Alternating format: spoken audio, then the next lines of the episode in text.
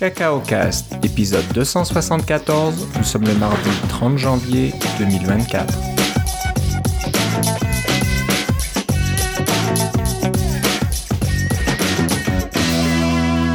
Bonjour et bienvenue dans ce nouvel épisode de Cacao Cast. Comme d'habitude, Philippe Casgrain est avec moi. Comment ça va, Philippe? Ah, ça va un petit peu anémique car j'ai donné du sang, Philippe. T'as donné du sang, euh, ok, donc euh, tu te sens bien, tu vas tenir euh, toute l'émission? Oui, oui, je- j'espère bien. C'est juste que, pour la petite histoire, c'est que c'est la première fois que je donne du sang parce que j'avais, il y avait une prescription jusqu'au mois de décembre où je ne pouvais euh, donner du sang car j'avais séjourné plus de trois mois en Europe dans les années 90. Alors, le, Emma Québec ne permettait pas de, prendre ce sang-là parce que peut-être qu'on avait été contaminé par la vache folle, mais après presque presque 30 ans, ils ont dit là ça va si vous aviez eu la vache folle, vous l'auriez eu avant. Donc euh, maintenant j'ai pu donner du sang, alors euh, ça fait du bien et puis euh, je, je vous encourage à donner du sang si vous le pouvez. Ouais, bonne idée. Il y en a toujours besoin, il n'y en a jamais assez, bien sûr, Ouais. pour aider nos, nos amis dans les hôpitaux. Ok, moi je suis pas. Je devrais peut-être le faire, mais moi, il est prise de sang, ça fait deux. Je suis pas très, pas très bon là-dedans, donc. euh, Euh, c'est Enfin, sans bref. aucun jugement, je le fais parce que je peux le faire. Ouais. Pour les gens qui ne peuvent pas le faire, Ouais, alors c'est euh, ma fille a un, un peu un problème semblable, alors je suis bien d'accord avec toi. Ouais, ouais. Ok, donc euh, bah, on va parler un petit peu des nouvelles. Bien sûr, euh, l'embargo sur les revues et essais de l'Apple Vision Pro vient d'être levé aujourd'hui, à l'heure où on, enregistre, le 30 janvier. Euh, le Apple Vision Pro sera disponible le 2 février, donc euh, ceux qui ont précommandé la semaine dernière vont commencer à recevoir leur grosse boîte. Euh, donc euh, voilà. Et, On et- va- et c'est toute une grosse boîte, hein, c'est vraiment substantiel comme. Ouais, c'est ça, c'est très gros. Euh, Le, le petit accessoire pour transporter euh, l'Apple Vision Pro en voyage, est, je le trouve énorme. C'est une espèce de grosse boîte arrondie, là, on dirait une, une énorme capsule. Je sais même pas si ça rentre vraiment euh, dans un sac à dos que vous pourriez mettre. Dans Ben, en le- fait, si vous voulez visualiser, c'est à peu près la taille d'un sac à dos pour enfants. si vous avez un, Ouais, ouais. un enfant du primaire là, qui a un sac à dos à peu près normal, c'est à peu près cette grosseur-là. C'est un peu ça. Donc, si vous voulez prendre l'avion avec, eh ben, vous n'amènerez rien d'autre. Ça va prendre toute la place dans le compartiment euh, à bagages, là, ou devant, sous le siège devant vous. Donc, euh, bon, à voir. Euh, donc, on, va rapidement, les, les- les premières revues ont commencé à être publiées sur les sites américains. Bien sûr, c'est uniquement disponible aux États-Unis pour l'instant. Et en anglais Euh, aussi. Voilà. Donc il y a du positif, il y a du négatif. euh, les journalistes sont toujours bons à trouver des choses. Est-ce que c'est les meilleures personnes pour juger de l'utilité? Euh, Je suis pas toujours sûr. Hein, c'est Apple a présenté euh, l'appareil un petit peu d'un côté pro, productivité, etc. euh, avec un peu le côté, on peut regarder des films, des choses comme ça, mais voilà. Est-ce que c'est quelque chose qu'on utilise pour princi- principa- principalement s'amuser, prendre des vidéos, des choses comme ça, je suis pas sûr. Euh, donc euh, on va regarder de ça de près, on va voir euh, comment ça se passe. Moi j'ai plutôt hâte de voir l'appareil dans les mains de développeurs, de personnes qui s'y connaissent un petit peu plus pour voir comment ça fonctionne, ce qu'ils font avec. Et puis j'ai aussi hâte de commencer à voir les applications qui sont euh, développées pour, euh, pour l'appareil. Ça va être ça, je pense, le plus important. Euh, Est-ce qu'il y a des applications qui tirent vraiment parti euh, de l'Apple Vision Pro? Euh, On verra ça. Ouais, pour la. Tu parles de la- réalité augmentée, ça peut être intéressant quand tu as des applications qui te permettent de, de mettre des choses virtuelles dans ton monde réel. Tu me faisais part d'un d'une d'une des d'une des critiques qui fa- faisait de la cuisine avec son Apple Vision Pro et qui euh, créait un, minuteur et qui le déplaçait au-dessus d'un euh, euh, d'un plat à cuisiner pour dire ben là il reste 5 minutes pour mes, bouillir pour mes pâtes ou quelque chose comme ça. Et puis le minuteur restait là quand on tournait la tête. C'était vraiment un minuteur virtuel qui était attaché à l'endroit où on l'avait mis. C'est quand même assez bluffant C'est ça, donc euh, moi c'est le côté qui m'intéresse le plus, le côté réalité augmentée, parce que le côté réalité virtuelle, il n'y a rien de neuf, c'est peut-être mieux exécuté, de meilleure qualité avec l'Apple Vision Pro, mais on, connaît déjà. Hein. Donc euh, c'est le côté réalité augmentée. Il y a des essais qui ont été faits, le HoloLens de Microsoft, euh, les fameuses lunettes, je me rappelle même plus de cette compagnie là, qui n'a pas vraiment marché, qui promettait beaucoup mais qui n'a pas vraiment livré. Euh, de faire des, choses, des, lunettes qui soient assez légères et qui vous montrent la réalité plus l'augmentation virtuelle digitale, on va dire je pense que c'est la direction, c'est vers là qu'on va, mais on n'y est pas encore. Donc euh, Apple le fait pas si mal, mais il faut quand même un, casque relativement gros avec euh, une batterie au bout d'un fil, etc. Donc c'est encore un petit peu encombrant et un petit peu compliqué. Mais euh, le potentiel est là. Moi, ce que je trouve qui qui, qui s'en vient comme potentiel, ce que j'ai entendu en tout cas, c'est au niveau du, de l'utilisation d'un ordinateur vous avez votre MacBook Pro euh, qui contient évidemment un clavier et un trackpad et un écran, eh bien l'écran peut euh, apparaître, au lieu d'être sur le MacBook Pro qui est devant vous, il devient un écran virtuel, euh, l'équivalent d'un écran, je sais pas moi, 5K devant vous, beaucoup plus grand et vous pouvez, vous pouvez faire vos choses, utiliser votre Mac, programmer avec Xcode, etc., directement là-dessus. Et si vous voulez avoir, comme moi sur mon environnement actuel, j'ai mon MacBook Pro à droite, un écran principal au centre et un autre écran à gauche, euh, vous pouvez très bien avoir la même chose, pas avec des écrans, mais déplacer des applications. Euh, par exemple, je ne sais pas, vos applications de courriel, votre application Slack, votre application Zoom, euh, les différents trucs que vous utilisez, votre application pour voir vos réseaux sociaux, vos fils RSS. tout ça, ce sont des applications pour pas besoin d'avoir des écrans, vous avez un canevas géant pour lequel mettre ces, ces applications-là. Et puis, simplement, vous avez à tourner un peu la tête pour les voir, ce qui est fondamentalement ce que je fais en ce moment. Donc, j'ai l'impression que la, transition entre un, monde virtuel comme ça, pour un bureau virtuel pour le travail et un bureau euh, physique tel qu'on l'a en ce moment, devrait être assez facile à faire. Ouais, donc c'est pour ça qu'à partir du 2 février, quand des personnes et des développeurs euh, l'auront reçu, ben, je pense qu'on aura rapidement des vidéos sur YouTube qui montreront est-ce qu'on peut développer sur Xcode euh, d'une façon confortable une bonne partie de la journée avec le Vision Pro ou pas. Ben, on verra bien. Et là peut-être qu'on verra les petits défauts, les petites choses à améliorer, les choses qui marchent, les choses qui marchent pas. Donc euh, ça, ça va être le côté intéressant. Les revues et les essais de journalistes, c'est relativement limité, euh, c'est pas toujours très intéressant, et puis, euh, euh, je sais pas. Je sais pas ce que t'en penses, mais. mais tu, sais que qu'est-ce qui va être rigolo, c'est que quand tu développes des applications iPhone sur ton Mac, tu as un simulateur d'iPhone, alors tu as un petit, un petit, un petit une petite fenêtre qui représente un iPhone que tu peux manipuler avec ton, ta souris et des choses comme ça. Eh bien, si tu développes des applications Vision Pro, t'as pas besoin de puis t'es dans Vision Pro, t'as pas besoin de simulateur. L'application va apparaître devant toi comme si euh, euh, et tu vas avoir ton Xcode dans ton Mac. Ça va être quand même assez, euh, ça devrait être assez puissant et assez fonctionnel ce genre de truc là. J'ai bien hâte de voir de quoi ça a l'air. Voilà. Donc, euh, ben, ça va arriver bientôt. Ça va déferler à partir de vendredi, tout ça, ou un petit peu plus tôt la semaine prochaine, là, que les gens les reçoivent et commencent à jouer avec. Puis on n'a même pas parlé euh, ben, de l'idée d'avoir un cinéma maison euh, qui est un vrai cinéma et non pas un faux cinéma comme vous avez avec votre vaste télé. C'est ça, c'est ça. Donc, à voir aussi ouais, ce que ça donne. Il y a quelques films en 3D disponibles sur Apple TV Plus, je crois, qui devraient être vraiment, vraiment pas mal. Donc, c'est l'effet serait plus saisissant que ce que vous avez vu jusqu'à maintenant au cinéma avec les lunettes euh, polarisantes, la filtre polarisant. Oui, parce que ces lunettes-là ont le gros problème que euh, on doit absorber la moitié de la lumière euh, dans chaque œil. Donc, chaque œil voit la moitié moins que, ce qu'il devrait voir en termes de luminosité. Donc, forcément, ça fait des films qui sont moins vibrants. Ouais, ouais. Donc, voilà, à voir.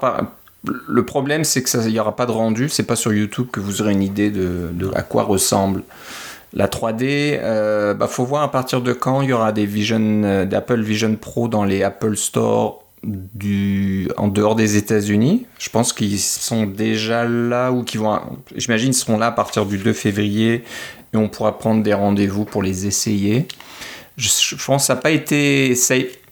A été évoqué, mais je pense pas qu'on connaît exactement la procédure à suivre. Euh, donc voilà, ce sera probablement la meilleure chose à faire si vous n'en avez pas un. Probablement. en essayer. Probablement les gens. Euh, ben, enfin, ce que je veux dire, c'est que les gens qui ont reçu les Apple Vision Pro, qui font des les YouTubers, tout ça, ils ont tous reçu par la poste. Ils sont pas allés chercher dans un Apple Store. Donc la procédure de livraison à la maison, elle est quand même pas mal déjà au point là. Et, ils recevaient les, euh, les Apple Vision Pro avec la euh, si on a besoin de prescription, était déjà intégré. Euh, vous aviez déjà les lentilles qui étaient fournies et des choses comme ça. Donc, tout ça, des, petits vidéos explicatifs. Euh, il y a beaucoup de morceaux dans la boîte là, des, pour pouvoir ajuster aux différents types de visages. En fait, avant même de commander, vous devez utiliser votre iPhone pour faire un, scan facial pour voir quelle est laquelle des 28 différentes grandeurs de, de voyons, d'adapteurs coussinés euh, vous devez mettre pour votre Vision Pro. Euh, c'est vraiment très très personnalisé comme appareil. C'est fascinant de voir jusqu'à quel point ils ont pu euh, personnaliser et faire en sorte que ce soit sans avec si peu de comment je pourrais dire euh, de friction pour dire qu'on va, on va vous faire quelque chose qui est vraiment spécial et spécifiquement pour vous en très peu de temps et, très facilement avec la technologie qu'on a actuellement là, euh, comme les fameux avatars qu'on a à l'intérieur là, qui la, caméra du, Vision Pro vous scanne et vous fait une représentation numérique de vous-même pour que vous puissiez faire des appels euh, en vidéoconférence tout en portant vos lunettes. C'est quand même assez bluffant. Oui, oui. Donc les Certains journalistes se moquaient un petit peu de ça, mais je pense pas qu'ils se rendaient compte du travail et de la technologie euh, que, ça, prend pour pouvoir créer un avatar qui vous ressemble vraiment beaucoup en 30 secondes, 40 secondes. Ça, ça prend pas plus de temps que ça de, de, se faire filmer par le Apple Vision Pro, juste bouger la tête à droite, à gauche, en haut, en bas, puis c'est tout. Ça, quelques secondes après, l'avatar est prêt, et puis euh, il va suivre vos, vos mouvements, euh, cligner des yeux en même temps que vous, euh, être surpris, les yeux fermés, les yeux ouverts, etc. Mm. Donc c'est quand même pas mal. c'est pas il y a encore ce fameux uncanny valley là. Le, on voit tout de suite que c'est pas réel, mais c'est pas vous, mais c'est quand même pas mal. On se rapproche de, de, l'avatar euh, qui, qui vous semblera comme deux gouttes d'eau. Là. On est sur le bon chemin.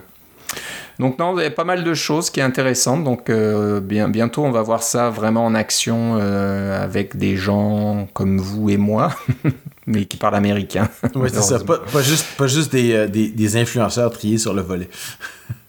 Exactement. Donc euh, voilà, on, on, suivra ça de près. Prochain épisode, on parlera certainement des revues à plus long terme et puis euh, de comment ça fonctionne et, tout ça. Donc euh, intéressant. On va parler un petit peu de balado, de podcast. Apple a commencé à envoyer des courriels. Moi, j'en ai reçu. Je pense que Philippe t'en a reçu aussi. Qui commence à nous dire attention, attention.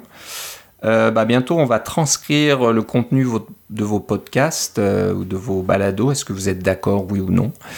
Et bon, j'imagine qu'il y a un petit peu d'intelligence artificielle là-dedans. Hein. On a des petites technologies comme Whisper qui permet de transformer de l'audio en texte de façon euh, très, euh, très fidèle. J'ai fait un petit peu le test, je me suis amusé avec Whisper. Sur le Mac, il y a une application qui s'appelle Mac Whisper ou quelque chose comme ça, qui le fait très bien et euh, c'est assez impressionnant comme, la transcription est, fidèle et correcte. Donc je pense que Apple va utiliser quelque chose de semblable pour euh, transcrire donc euh, tous les épisodes de balado comme ça. Donc d'après l'email, hein, le, courriel qu'on a reçu, ça sera pour les nouveaux épisodes au début, mais par la suite ils vont, ensuite, ils vont aussi faire les transcriptions des anciens épisodes dans le passé. Euh, donc ça veut dire aussi qu'on va peut-être commencer à apparaître dans les moteurs de recherche, j'imagine, parce que si euh, toutes nos conversations deviennent euh, textuelles, donc on peut les chercher, les indexer, donc ça, ça sera peut-être intéressant. ça serait simplement, ça serait visible dans l'application Balado. qui est l'application d'Apple sur vos téléphones et sur vos iPads. Euh, et sur vos Mac aussi, je sais pas. Euh, mais en tout cas, définitivement sur les téléphones. Mais j'avais compris que, que les, les, transcriptions apparaissaient seulement dans cette application-là pour commencer. Ouais, ouais, mais je pense qu'à plus long terme, ça sera peut-être. Peut-être qu'ils nous demanderont notre avis aussi, j'espère, de dire est-ce que vous êtes OK pour être indexé par les, les grands moteurs de recherche. Ce, ça serait pas mal quand même de, de pouvoir trouver un épisode de balado qui parle d'un sujet bien spécifique euh, qu'on recherche et qu'on tombe dessus, là, ça serait vraiment intéressant. Donc, euh, Euh, pour l'instant, C'est pas comme si on parlait de sujets spécifiques souvent, nous, comme des frameworks ou des choses comme ça. Non, non, donc euh, voilà. Donc, euh, ben, on vous tiendra au courant quand c'est en marche. Est-ce que ça va sortir avec euh, la, la prochaine version de d'iOS? Peut-être, je sais pas trop. C'est quoi, la 17.4 Ou je sais plus laquelle? Euh, oui, c'est ça, c'est la 17.4 parce que la 17.3 vient de sortir et la grosse nouvelle Ouais. dans la 17.3, c'est le mode euh, euh, le mode qui- que vous pouvez activer sur votre téléphone qui vous euh, qui rend la vie des voleurs difficile s'ils volent votre téléphone. Euh, euh, donc, ça, rend en sorte que même si vous avez le code de votre téléphone, si vous n'avez pas le visage ou le- l'empreinte digitale de, la, personne qui possédait le téléphone, vous ne pouvez pas changer certains paramètres, comme par exemple changer votre, le mot de passe de votre Apple ID et des choses comme ça. Ça, c'est dans la 17.3 et dans la 17.4. euh, oui, il y avait les histoires de transcription dans les balados et je crois qu'il y a aussi euh, un API potentiellement de euh, traduction. Quand vous voulez traduire d'un langage à un autre, à l'écrit, on parle, là, mettons, du français à l'italien ou quelque chose comme ça, qu'il y aurait peut-être un API public pour ça, parce que cette fonctionnalité-là existe déjà. Vous pouvez déjà traduire des pages, par exemple, dans Safari, vous avez un petit icône qui vous permet de traduire, et ça, ça utilise les outils de traduction d'Apple, mais maintenant, il y aurait un, un framework public. Alors, j'ai bien hâte de pouvoir vous en parler quand euh, ça va sortir, euh, parce que pour le moment, c'est encore plus une... euh, notre ami Guy Rambeau, euh, qui est le grand spécialiste d'aller chercher dans les... d'aller dégoter ce, ce genre de trucs-là dans les frameworks bêta, là, qui nous a sorti ça. Ouais, ouais. Apparemment, il y a même une page de documentation plus ou moins vide pour l'instant, mais la page existe. Donc voilà, il y a des choses qui s'en viennent. On, regardera ça quand la Il n'y a pas de prochaine version sortira.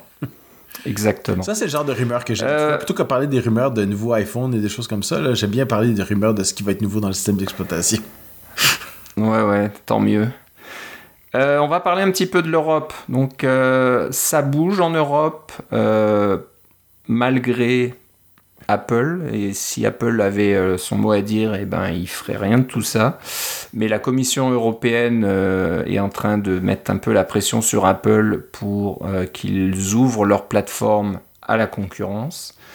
Bon, il y a des gros joueurs comme Spotify qui ont peut-être des appuis à la Commission européenne, je sais pas, mais Probablement. euh, j'avais, j'ai vu un article qui disait on a l'impression que le texte de la Commission européenne a été écrit pour Spotify. Quoi. C'est, c'est- ça représente exactement leur cas d'utilisation, leur- leur cas typique. Là. Mais enfin bref, donc euh, bah, les choses bougent. Euh, déjà, euh, il y aurait moyen de pouvoir supporter des navigateurs web autres que Safari. C'est pas tant les euh, navigateurs web que le moteur de rendu. Parce que Firefox Oui. pour iOS existe déjà, Chrome pour iOS existe déjà, mais euh, c'est simplement l'application s'appelle Chrome, mais le moteur de rendu à l'intérieur est encore Safari. C'est ça la différence. Mais l'application elle-même peut s'appeler Chrome et peut avoir les, des différentes fonctionnalités de Chrome euh, ou de Firefox, mais on peut pas utiliser notre propre moteur de rendu.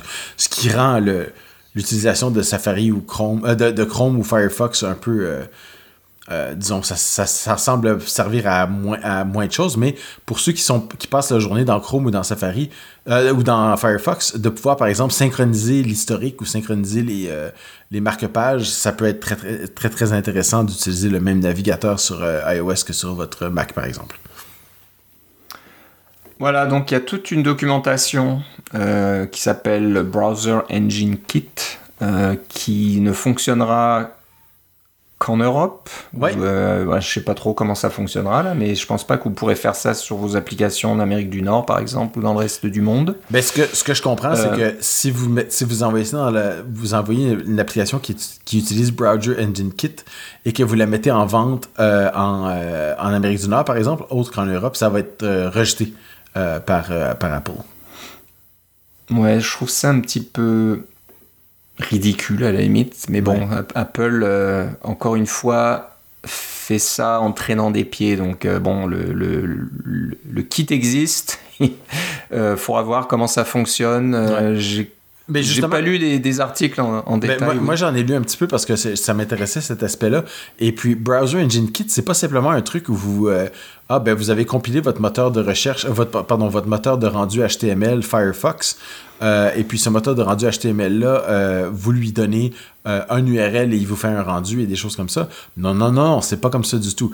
c'est pas comme un, API simple avec je sais pas moi l'équivalent d'un protocole ou quelque chose comme ça. Non non, Browser Engine Kit c'est plus de 400 nouveaux API euh, pour faire du rendu. Euh, donc, il faut littéralement que vous adaptiez votre moteur de rendu HTML à Browser Engine Kit et non pas le contraire. Euh, et ça, ça, ça, implique énormément de travail. Probablement que Firefox et Google vont le faire pour, pour leur propre truc, mais je pense pas que le commun des mortels va se mettre à implémenter ça. C'est un peu comme c'est un peu comme s'ils avaient exposé tous les API euh, que, dont Safari avait besoin pour pouvoir se connecter et pouvoir faire des rendus. Euh, c'est un peu comme si c'était les spécifications de Safari euh, qui étaient présentées dans Browser Engine Kit. Et là, vous devez adapter votre moteur de, rendu HTML aux spécifications telles que spécifiées par Safari. Donc, c'est c'est pas à la portée de tout le monde.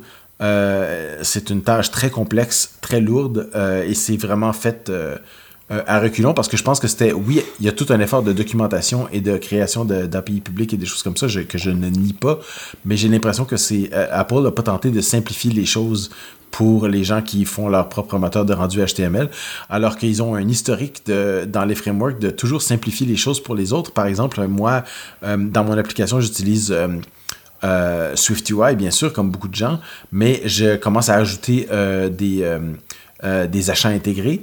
Eh bien, il y a eu d'abord StoreKit, ensuite il y a StoreKit 2, et puis là maintenant il y a StoreKit 2 avec SwiftUI. Alors littéralement, on peut avoir une composante SwiftUI qui fait euh, l'abstraction de tout ce qu'il y avait dans StoreKit 2 pour vous permettre de présenter et euh, de euh, de simplifier euh, l'implémentation des, euh, des abonnements, des achats intégrés, des trucs comme ça, super facilement. Il y a tout un protocole de test aussi qui est intégré.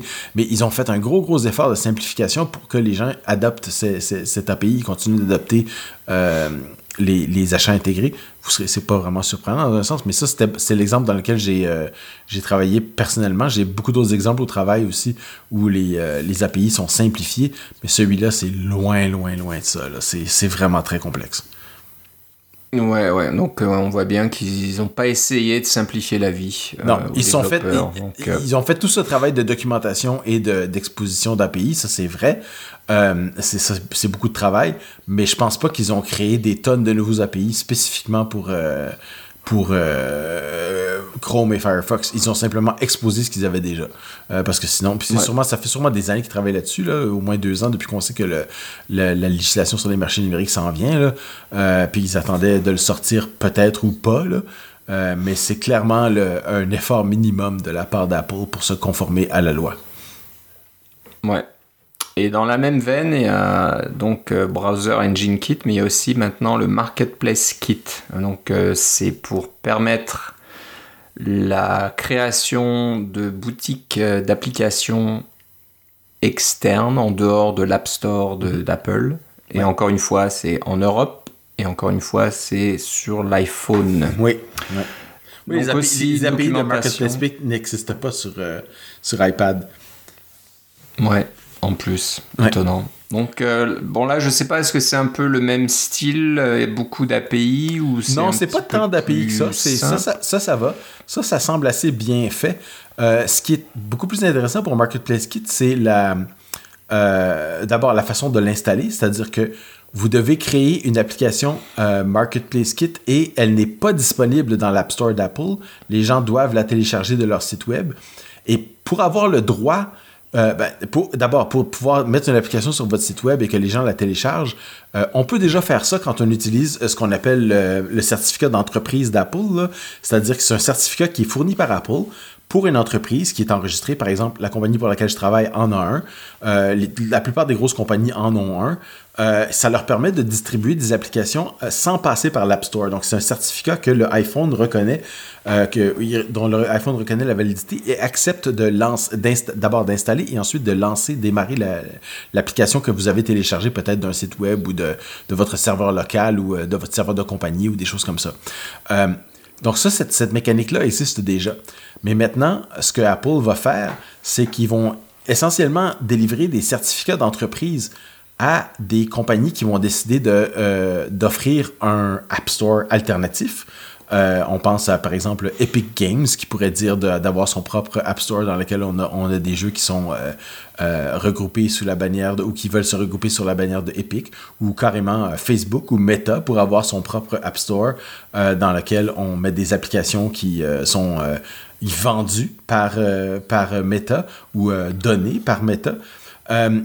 Mais ces applications-là sont téléchargeables uniquement du site web du fournisseur. Et pour obtenir le droit de faire cette distribution-là, Apple demande euh, d'avoir euh, un regard sur votre euh, solvabilité.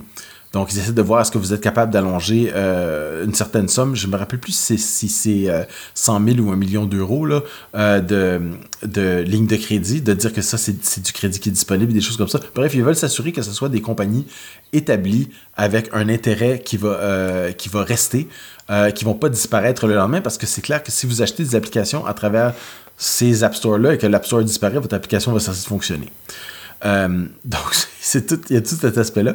Et une fois que vous avez fait ça, comment vous distribuez votre application sur Marketplace Kit? Vous voulez, euh, aller sur l'App Store de Facebook ou de Spotify ou quelque chose comme ça?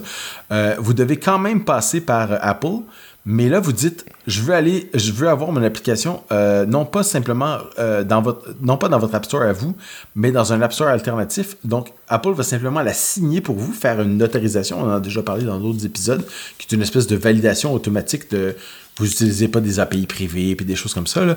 Euh, et ensuite, ce binaire-là que vous recevez, qui est signé par Apple, vous pouvez l'envoyer à la compagnie qui a son App Store alternatif. Euh, qui va maintenant le distribuer. Donc tout ça, c'est, euh, je pense que ça respecte la lettre de la loi, qui est, euh, je, ne suis pas un, je ne suis pas un avocat, mais de ce que j'ai lu, ça respecte la lettre de la loi qui dit Apple ne peut pas avoir le monopole de la distribution. Mais curieusement, je crois que la loi ne dit rien sur le partage des revenus.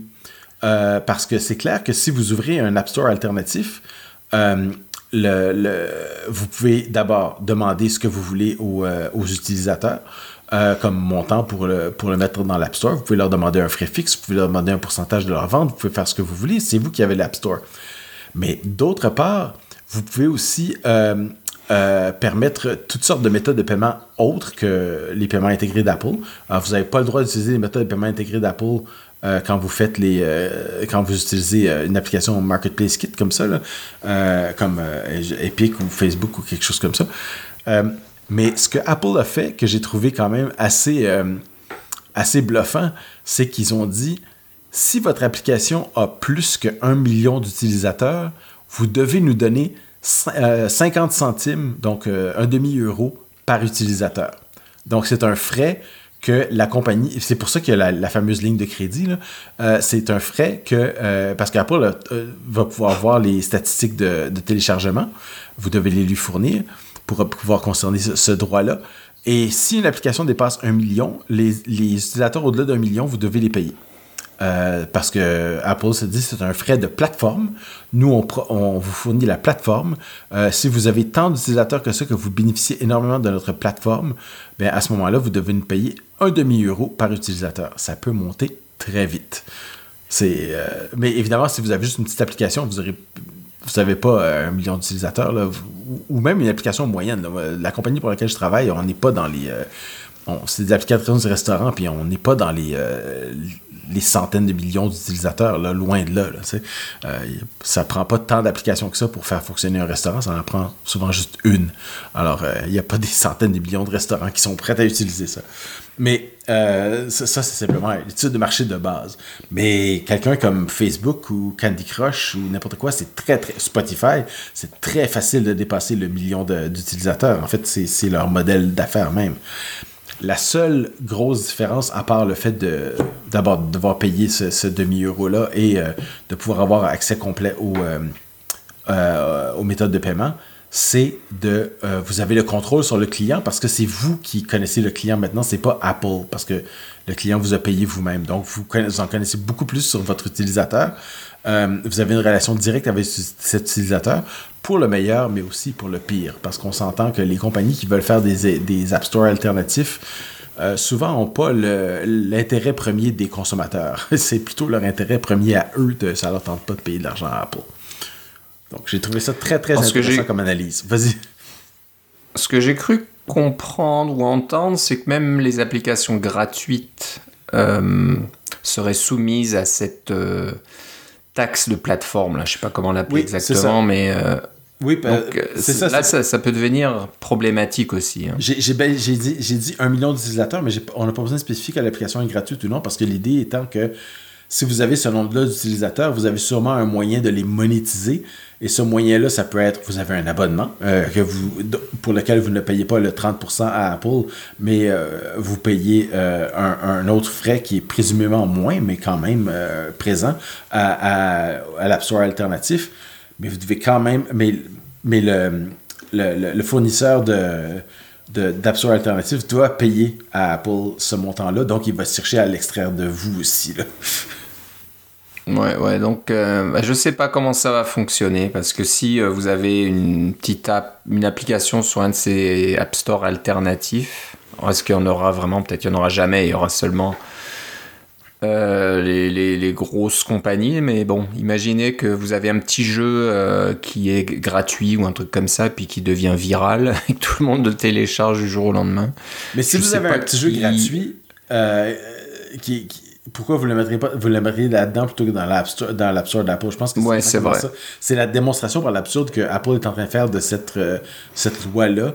Quand on essaie de légiférer sur ce genre de truc-là, euh, à mon avis, l'Union européenne va obtenir, vont obtenir exactement ce qu'ils veulent, c'est-à-dire quelque chose qui, euh, qui respecte euh, la lettre de la loi, mais qui ne respecte, pas l'esprit de la loi. Parce que ce que tout le monde veut, on s'entend, c'est de pouvoir télécharger n'importe quelle application sur le web et de l'installer sur le côté. Ça s'appelle sur Android, ça s'appelle du side loading.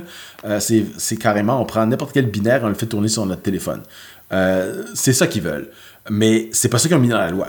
Euh, probablement parce qu'il y a eu toutes sortes de compromis dans la loi, parce que c'est, ils se rendent compte que c'est quand même euh, assez dangereux de faire ça, euh, parce que ça ouvre la porte à toutes sortes de virus et de patentes dans ce genre-là.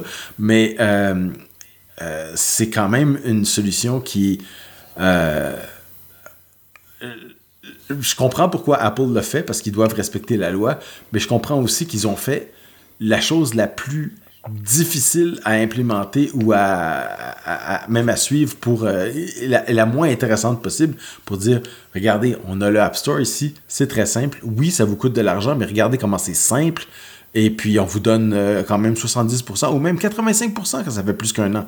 Euh, donc on, vous donne des, on, a fait des compromis. Et puis là vous, vous pouvez utiliser ce truc là qui existe parce qu'on nous a demandé de le faire exister mais combien de temps ça va exister on sait pas Oui, donc euh, à voir ce que ça va donner dans la réalité, tout ça. Est-ce que ça va vraiment fonctionner? Est-ce que on va, euh, Fortnite va revenir sur euh, iOS, par exemple Je ne sais pas trop. Donc à suivre. la documentation est aussi disponible. vous allez sur developer.apple.com documentation marketplace kit et vous trouverez toutes les informations euh, pour voir comment ça marche. Donc euh, bon, si vous n'êtes pas un développeur dans une grosse entreprise euh, à la Spotify, là, ça vous intéressera peut-être pas tant que ça, mais bon, ça, peut être c'est intéressant quand même de voir comment ça, ça, ça fonctionne. De, de, voir, de voir, On va suivre ça. de voir qu'est-ce qui existe.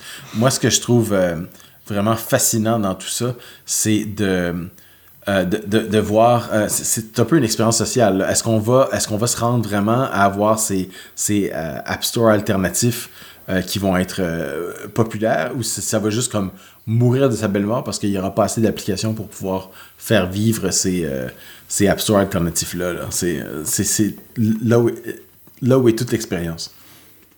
Ouais. On, on, verra ça, on verra bien. Je pense que Ça va sortir avec la 17.4 aussi, je sais pas trop si Je pense que oui, parce qu'on arrive à la date limite pour l'application de la législation sur le marché numérique qui entre en vigueur au mois de mars, je veux dire, ou au mois d'avril 2024, dans, dans ces eaux-là. mais c'est un peu comme, vous savez, si vous faites une application puis vous l'envoyez à l'App Store, là, ça se peut qu'elle soit rejetée par l'App Store parce que l'App Store vous dit euh, Ah, ben cette application-là, euh, soit elle est pas bonne, soit elle est pas intéressante, soit elle copie un truc que le système fait puis on n'en veut pas. Euh, Apple peut très, très bien décider de façon unilatérale que votre application ne respecte pas les règles et que les règles sont vagues de toute façon, mais on a décidé qu'on n'aimait pas votre application. De la même façon, l'Union européenne peut dire euh, on a fait des règles, elles sont un peu vagues. Votre implémentation de, ces règles-là, on les aime pas. On vous dit retournez à la case départ. Ça peut très bien se passer, ça aussi. Ouais, ça peut durer longtemps, c'est sûr. On verra bien. C'est un peu le, chat et la souris, là. Ça, peut, ça peut durer. Donc on, verra. On va, on va suivre ça, puis on va voir ce que ça va donner. Euh, on va passer maintenant à un, framework qui a l'air pas mal intéressant si vous, plus, cherchez quelque chose. Plus que Marketplace Kit. c'est ça. c'est Kit aussi, ça finit par Kit. Mais euh, bah, c'est quelque chose qui peut être intéressant si vous cherchez une solution de traitement de texte pour euh, Swift UI, UIKit et AppKit. Euh, bah, il y a un développeur qui s'appelle Daniel Saidi, S-A-I-D-I. J'espère que je, je, prononce le nom correctement. Saidi ou Saidi, je ne sais pas trop. Euh, et qui a développé euh, un framework qui s'appelle Rich Text Kit. Donc voilà, ça vous permet de, de, faire de l'édition de texte euh, avec le format riche. Je ne sais pas si c'est la, la, bonne façon de dire, mais les, les fameux traitement de caractère euh, riche, là, ça existe depuis très longtemps sur, euh, sur le Mac et sur euh, iOS. Hein, c'est pas tout nouveau, ça, mais. Ben, c'est ce qu'on appelle. le, string qu'on utilise en, dans le framework, ça s'appelle un attributed string. Alors, euh, vous avez, c'est une chaîne de caractères avec des attributs comme euh, caractère gras, taille de police de caractère plus grande, couleur, euh, police utilisée, etc. si vous ouvrez l'application TextEdit sur votre Mac, c'est une vue en Rich Text. Mais c'est pas Rich Text Kit, mais c'est le même, le principe au niveau du rendu. Voilà, donc ben, il y a une petite copie d'écran là sur le projet GitHub de Daniel qui montre bien. on dirait vraiment un petit, traitement de texte, un mini traitement de texte là. Donc, euh, comme tu le dis, on peut euh, changer de police de caractère, souligner, mettre les couleurs différentes, euh, les alignements, insérer des photos. On peut faire tout un tas de choses. Donc, c'est quand même pas mal puissant et c'est quelques lignes de code, là, c'est pas si compliqué que ça d'intégrer dans votre application. Donc, euh, bah, ça peut euh, éventuellement euh, vous aider pas mal si vous avez besoin d'ajouter un traitement de texte intégré ou, ou autre dans votre application. Bah, c'est une, une, bonne trouvaille. Encore un, truc qui fonctionne un peu sur tout, mais surtout dans Swift UI. Donc, ça, c'est le côté pratique et rapide ça, ben, ça fonctionne dans tout. Euh, vous pouvez, l'implémenter facilement en, UIKit et en AppKit si c'est votre environnement de, de, programmation préféré. Mais c'est vraiment dans le cas de SwiftUI que ça, ça prend toute sa, sa grandeur parce que c'est vraiment c'est un autre composant de SwiftUI qui fait tout. Euh, c'est vraiment pratique. Ouais, ouais. Exactement. Donc si vous allez sur GitHub, euh, sur le compte de Daniel, donc D-A-N-I-E-L-S-A-I-D-I, le projet s'appelle Rich Text Kit. Donc euh, c'est à essayer. C'est sous licence MIT, donc c'est une bonne licence. Vous pouvez l'utiliser sans souci dans votre euh, propre application. Euh, on va passer par un... je ne sais pas comment on peut appeler ça. C'est une sorte d'utilitaire qui peut vous aider. alors bien sûr, je trouve plus le lien. Il faut que je le retrouve. Qui peut vous aider je pense que c'est utile surtout quand on fait des copies d'écran à partir d'un simulateur. Euh, ou des présentations, là, oui. Ou des présentations. Or, comme vous le savez peut-être ou peut-être pas, euh, bah, quand vous prenez des copies d'écran, je pense, euh, bah, l'heure qui est présentée dans la barre en haut de l'écran du, du, simulateur, c'est toujours 9h41, c'est ça? Est-ce que ça bouge ou pas? Je, ne sais pas trop, mais. Euh, non, ça bouge pas. Donc, dans les... c'est ça. Mais je pense que le simulateur en tant que tel, lui, euh, il est à l'heure, non? Oui, le simulateur est à l'heure, mais quand on prend une copie d'écran, c'est toujours à 9h41. 9h41, ça ne met pas de de, réseau particulier, ça montre que la batterie est à 100%, que les, la réception est à, toutes les 5 barres, etc.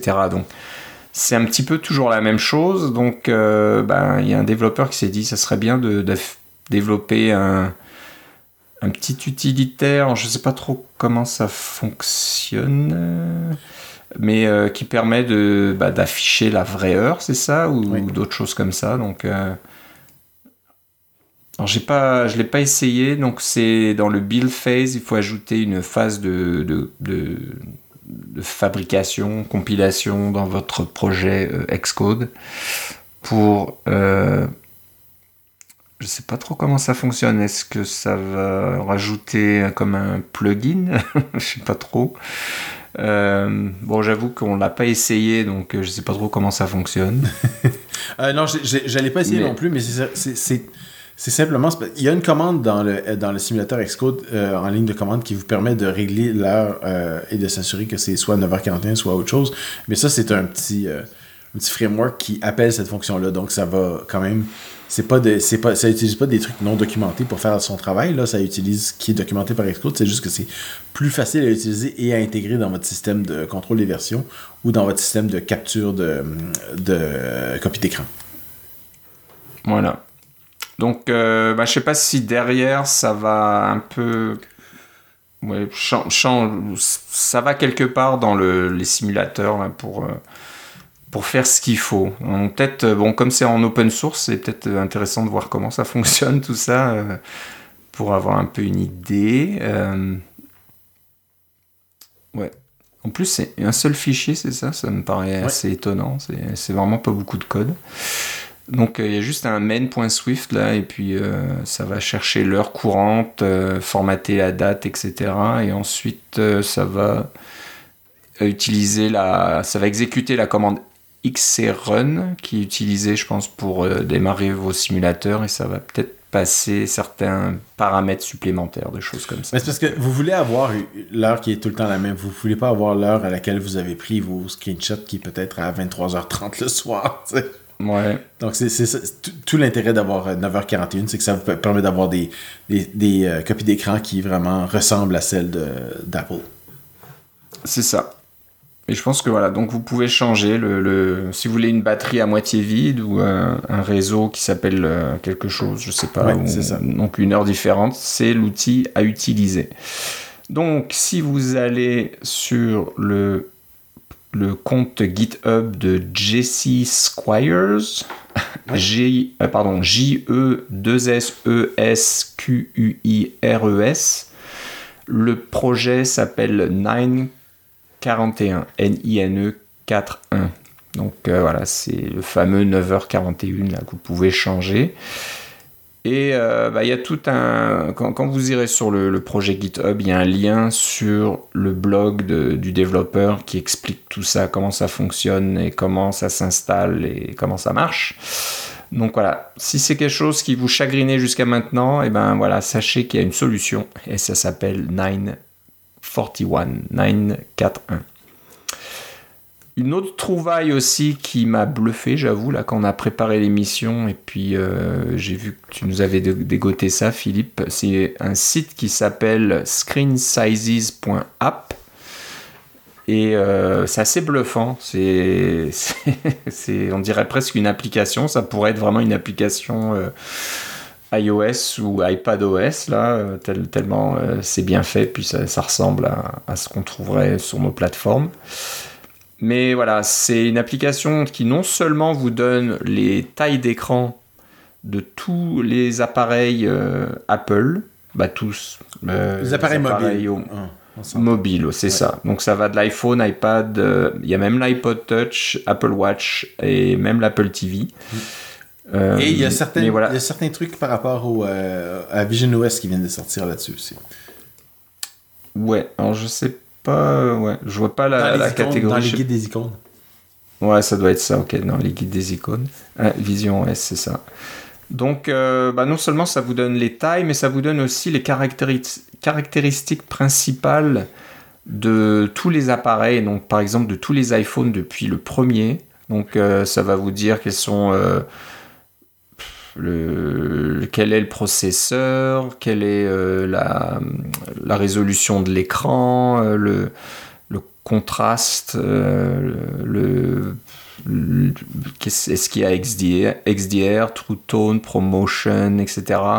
Ça va vous donner les tailles de tout ce qu'il y a à l'écran, donc le, la barre de statut, euh, le, la petite pilule dans laquelle se trouve la caméra, de quelle est la taille en pixels, etc. C'est assez impressionnant. Euh, les différentes tailles des widgets, des, des live activities, là, etc., etc., etc. Donc, euh, il y en a énormément quasiment sur tout. Et en plus, euh, je pense qu'on peut les comparer. Donc il y a une section où on peut comparer tous les modèles les uns avec les autres. Donc euh, ça vous permet de, voilà, de comparer euh, un iPhone 15 avec le 14 ou avec plus ancien. Et puis voilà, de voir les différences entre tous ces appareils. Donc ça, ça peut être très pratique parce que quand on est développeur, et tu le sais bien Philippe, euh, ben, c'est important de savoir quels sont euh, les appareils qu'on supporte encore, qui, quelle version d'iOS est supportée sur ces appareils, quelles sont les définitions d'écran, quelles sont les certaines euh, fonctionnalités qui existent sur certains appareils et pas sur d'autres, etc., etc., etc. Donc c'est assez, assez complet. Là, il y a même le, voilà, il y a une autre, une autre section qui va vous donner toutes les versions d'iOS qui sont supportées sur tous les appareils. Donc ça aussi, euh, ça peut être intéressant. Hein. On peut le trouver d'autres façons, mais bon, s'il y a un site qui vous permet d'avoir toutes ces informations, ben, en tant que développeur, vous pouvez choisir de supporter certains appareils et de laisser tomber certains autres appareils qui ne supportent plus certaines versions d'iOS etc., euh, etc. Donc, euh, Moi, ce que je trouve bien aussi, c'est une mine d'informations. Sur ce site-là, ils ont vraiment euh, aussi des trucs comme les, les identifiants de, de, matériel. Par exemple, iPhone 13,1, qu'est-ce que c'est? Ben, C'est l'iPhone 12 mini. Alors, quand vous voyez ça dans vos, dans vos analytiques ou des choses comme ça, ben, au moins, vous pouvez savoir exactement quel est le modèle grâce à ce genre de tableau. L'information existe à plusieurs endroits sur le web, mais moi, je trouve que d'avoir toute cette information-là, comme tu dis, au même endroit, c'est vraiment pratique. C'est ça. Donc euh, ça s'appelle Screen Size avec un S.app. Donc S-C-R-E-E-N S-I-Z-E-S.app. Alors c'est marrant, peut-être que c'est, euh, sais pas, une nouvelle génération d'applications. si on veut plus, euh, on veut plus avoir de soucis avec les différents App Store. Peut-être que la solution, c'est de revenir à ce que Steve Jobs proposait. Qui fait de faire des applications web, oui, c'est ça il y a très longtemps, euh, nice, comment il avait appelé ça, a nice euh, feature, nice way of developing application. Les gens n'avaient pas aimé ça du tout parce que tout le monde voulait faire des applications natives. Mais voilà, au tout début, Apple avait proposé ça de pouvoir faire des applications euh, web quoi, avec du JavaScript. en fait, on parlait des moteurs de rendu HTML. une des frustrations des développeurs de Chrome et de Firefox, c'est qu'il y a des. Apple est relativement lent à adopter des, nouveaux trucs qui sont votés par le consortium du W3C, là, qui détermine quelles sont les, euh, les nouvelles euh, caractéristiques du HTML et puis les choses qui doivent être supportées dans JavaScript et des choses comme ça. Euh, Chrome et Firefox les adoptent assez rapidement, ce qui permet de faire des applications qui sont de plus en plus comme celle-ci. assez bluffante, là, de plus en plus proche des applications natives et puis avec une performance qui est, ma foi, assez bonne. aussi, même sur mobile. Euh, mais Apple est très, euh, très conservateur dans son approche pour modifier Safari et ne prend pas toutes les recommandations qu'on leur donne. Ils n'implémentent pas les nouveaux trucs qui ont été votés par le V3C parce que le V3C, ça leur prend des, des, mois, voire des années à voter sur des trucs. Et puis, euh, le temps qu'ils votent, je pense que Chrome et Firefox ont déjà implémenté le truc parce que ça s'est rendu suffisamment loin dans un comité que c'est prêt. Mais Apple peut-être qu'ils vont commencer l'implémentation quand le, ça a été voté. Et puis là, ça prend le temps que ça prendra, ce qui peut être très long, voire jamais des fois. ouais, ouais. Donc, euh, bon, on verra bien. On, va voir ce qui se passe en Europe déjà. Est-ce qu'il y a des développeurs là qui vont passer à travers ces 400 API Ouais. de browser, de browser kit là? C'est comme je te dis, il y en a sûrement au moins deux, là, Firefox et Chrome qui vont le faire. Est-ce qu'il y en a d'autres Ouais. qui vont le faire? Je sais pas. Et peut-être que, comme, comme tu dis, ça va ouvrir la porte à d'autres types d'applications euh, plus performantes et voilà, on n'aura plus besoin d'App Store peut-être. Mm. Mais Apple trouvera probablement une autre façon de, de mettre la main euh, là- là-dessus. Ouais, on verra bien. ouais, ouais, ouais. On finit par euh, un site très rigolo, je pense. Pour ça on, on garde toujours les trucs un peu rigolos à la fin. Cette fois-ci, c'était deux petits sites web. Deux petits, ouais, c'est ça. Donc là, ça s'appelle theuncomfortable.com. Donc, euh, bah, c'est comment inventer des objets qui sont De, de inconfortables, tous les jours, des de tous les jours, on va de, dire.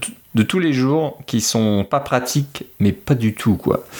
Donc, euh, bah, c'est plein de. Je pense que c'est c'est principalement des des rendus 3D. hein. Je pense. Euh, ce ne sont que des ces rendus objets. 3D, oui, c'est ça. Hein. Donc, mais c'est bien fait. On a l'impression que c'est réel. Mais donc voilà. Si vous allez sur le site euh, theuncomfortable.com, bah, vous verrez euh, toutes ces images. Je pense qu'il y en a, je sais pas moi, une, une trentaine ou quelque chose comme ça, ou un peu plus même, d'objets euh, inconfortables et qui sont pas pratiques du tout. Mm.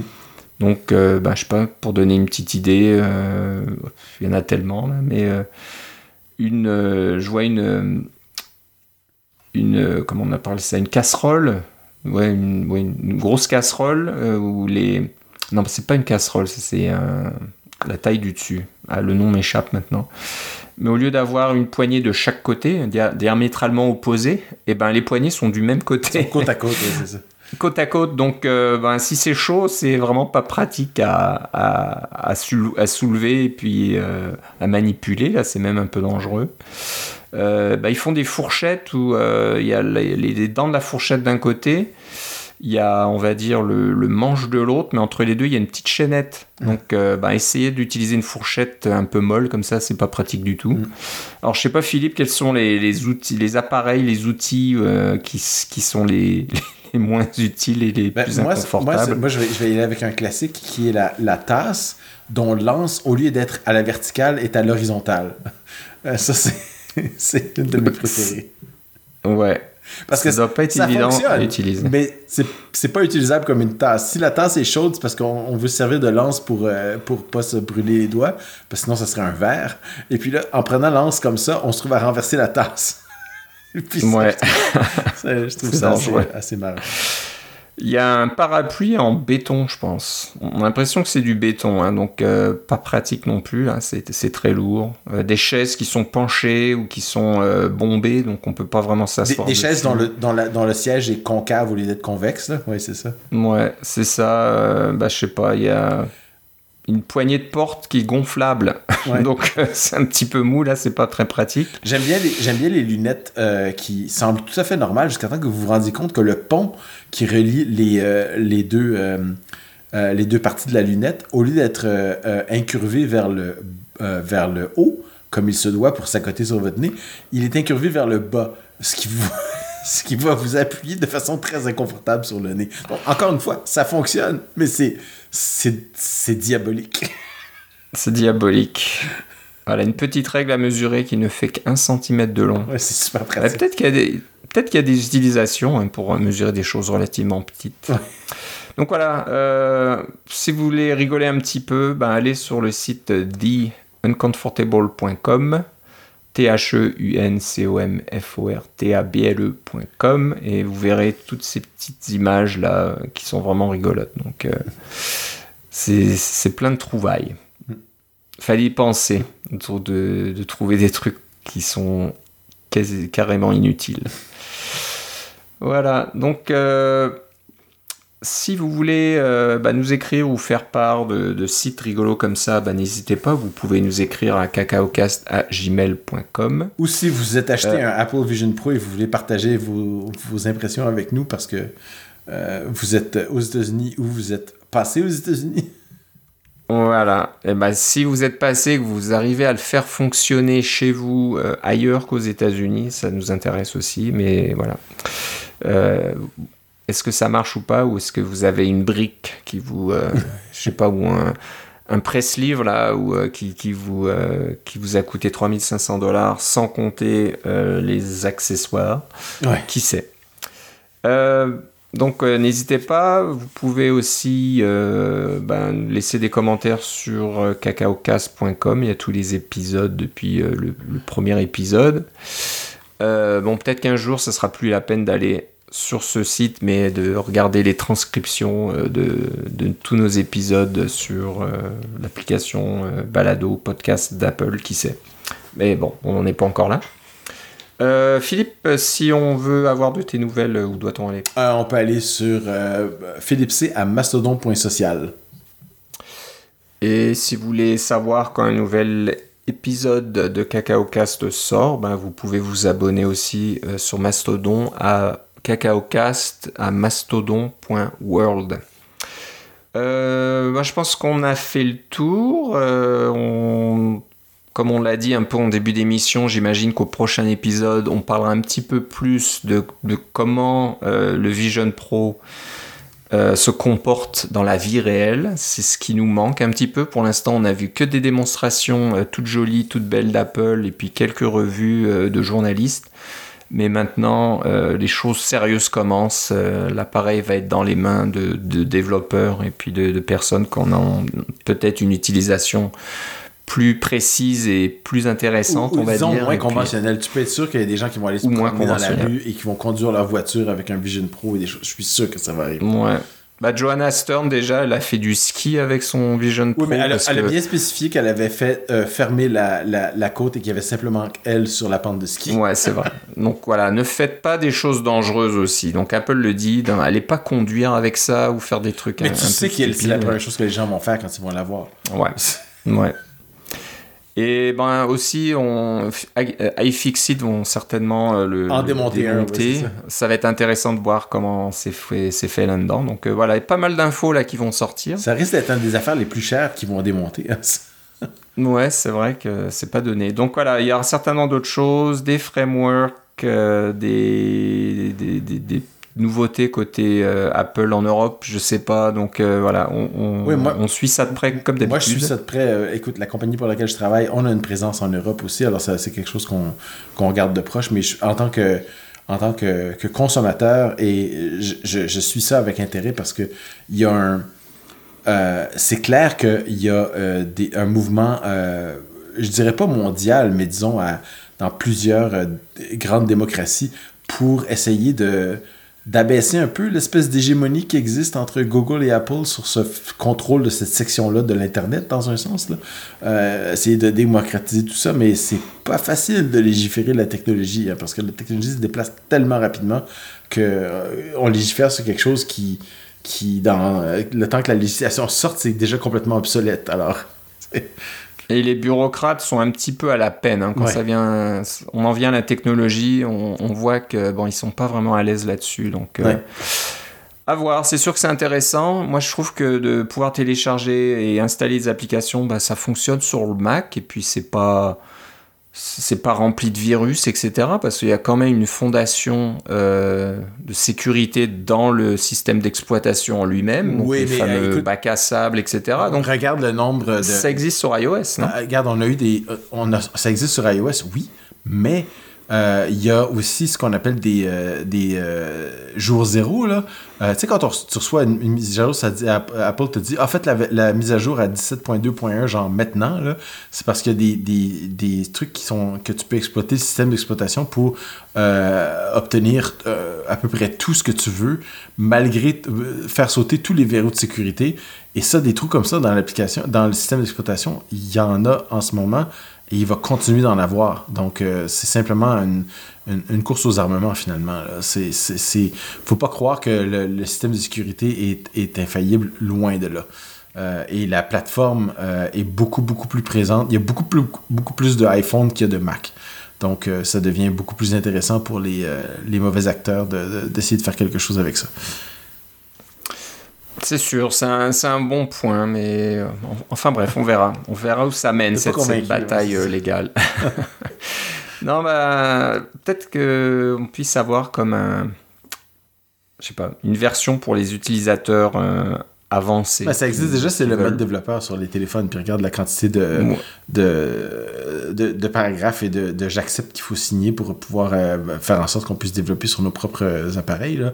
Euh, puis Ouais. après ça, tu peux compiler toutes les applications, les frameworks dont on parle maintenant. Vous pouvez créer vos propres applications et les faire vous-même sur votre téléphone. Personne ne va vous en empêcher. C'est juste que là, vous n'avez pas le code source de Facebook, mettons. C'est comme... Ouais, c'est vrai, c'est vrai, c'est vrai. Bon, enfin bref, ça va être une discussion, on n'a pas fini d'en parler. Non, c'est c'est clair. Ok, bon bah c'est tout pour aujourd'hui. Je te remercie Philippe. Salut. On se reparle une prochaine fois. Bye bye.